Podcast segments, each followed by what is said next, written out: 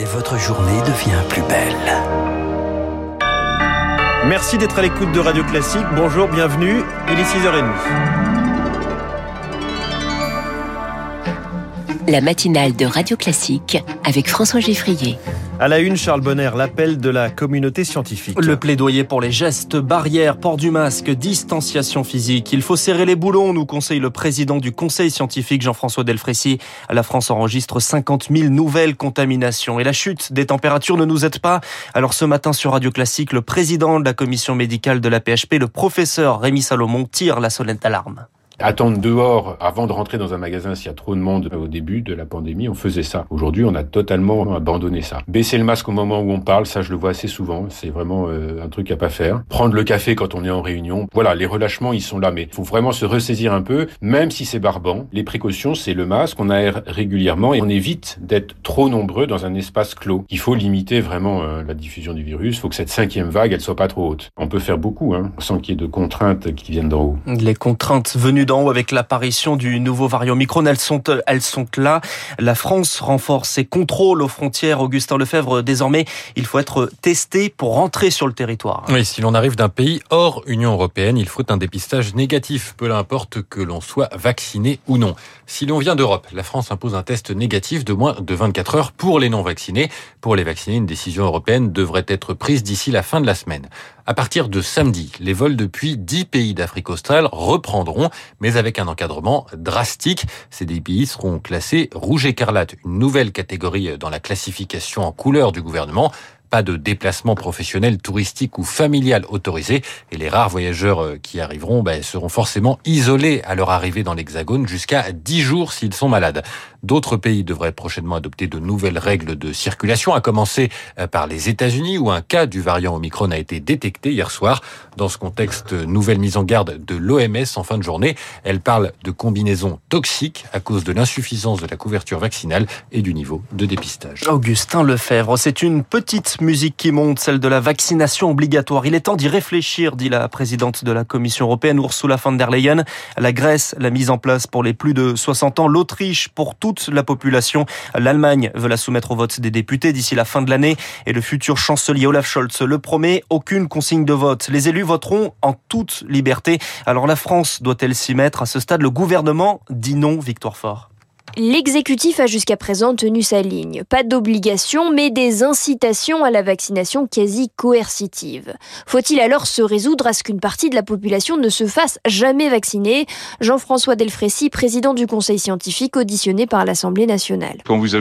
Une petite mamie qui vous dit qu'elle veut pas se faire vacciner, qu'elle voit personne à 84 ans, que fait-on? Je ne devrais pas vous répondre parce que c'est une décision qui est éminemment politique. Et si cette décision politique était prise, elle soulève une myriade de questions. Comment on le contrôle? Si on passait une obligation vaccinale, vous croyez qu'on va leur envoyer les gendarmes? Mais le gouvernement qui a appris à vivre avec les soubresauts épidémiques n'en fait pas non plus un tabou. Sauf qu'à ce stade, la France n'a aucune raison d'imiter l'Autriche. Thomas Meignier, député En Marche, rapporteur général de la Commission des affaires sociales. Les pays euh, voisins, ils sont en réalité beaucoup moins vaccinés que nous. Et on a encore des moyens de riposte gradués dans la boîte à outils, comme euh, des jauges, comme l'utilisation plus renforcée du télétravail contre euh, le virus. La c'est surtout que l'obligation vaccinale est un sujet politiquement très glissant qui nécessiterait de toute façon de modifier la loi compliqué en période électorale. Victoire fort, la pression dans les hôpitaux augmente, le nombre de patients en réanimation reste maîtrisé avec moins de 1900 patients en soins critiques, mais plusieurs hôpitaux déclenchent le plan blanc à Saint-Malo, Dinan, Cancale, hier soir dans le Haut-Rhin, Mulhouse et Colmar, même chose à Annecy où nous serons dans le journal de 7h30. Radio Classique, il est 6h34, la primaire interne des Républicains attire déjà 90 000 votes. Un taux de participation de 64%, dernier pointage daté d'hier soir 21h15. Les militants ont jusqu'à 14h aujourd'hui pour voter. Les résultats du premier tour seront connus dans la foulée. Les Républicains en passent de désigner leur champion, Éric Zemmour. Enfin, dans la course, Marine Le Pen veut donc continuer à exister. Interview aux Parisiens aujourd'hui en France. Ce matin, la candidate du Rassemblement national propose la suppression de l'IFI, l'ancienne ISF, remodelée par Emmanuel Macron. À l'image de cette passion française pour les abréviations, elle veut instaurer un IFF, un impôt sur la fortune financière, où les résidences principales seraient exonérées d'impôts. Autre acronyme, VGE. Emmanuel Macron rend aujourd'hui rendu hommage à Valéry Giscard d'Estaing. Un an après la mort de l'ancien président, cérémonie d'hommage au Parlement européen de Strasbourg aujourd'hui, en présence des présidents de la Commission, du Parlement et du Conseil européen, ainsi que du président allemand Frank-Walter Steinmeier. Le pape François en guerre contre les murs érigés aux frontières de l'Europe. La question migratoire au cœur de son déplacement aujourd'hui en Chypre et ce week-end en Grèce et sur l'île de Lesbos. Demain matin, le pape célèbre une messe dans le stade municipal de Nicosie. Vous ne verrez plus de tournoi de tennis féminin en Chine. Décision de la WTA qui organise les compétitions.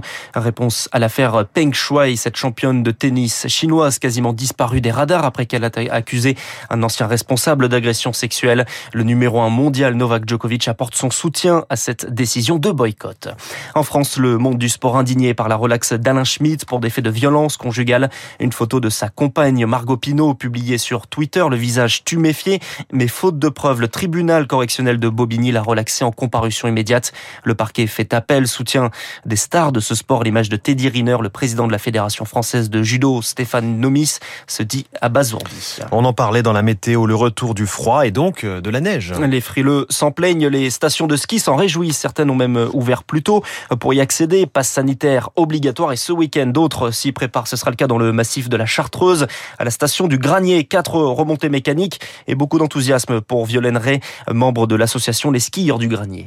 Euh, le week-end dernier, on a bénéficié d'importantes euh, chutes de neige assez exceptionnelles pour la saison et pour l'altitude, puisqu'on est vraiment une station de moyenne altitude et en général, on attend plutôt janvier-février avant d'imaginer euh, ouvrir la station. Après 18 mois sans ski, eh bien, beaucoup, beaucoup de skieurs et, d'amateurs de neige attendent la réouverture des premiers domaines. Alors évidemment, on n'est pas les seuls, mais on a des fidèles qui nous attendent et qui nous ont déjà envoyé beaucoup de messages d'encouragement notamment. On espère en tout cas que la météo va nous permettre de continuer sur cette lancée et de maintenir euh, cette ouverture prévisionnelle samedi. Violaine réinterrogée par Pierre Collet, ouverture de la station ce samedi. Je vous retrouve au restaurant d'altitude. Oui, bien sûr.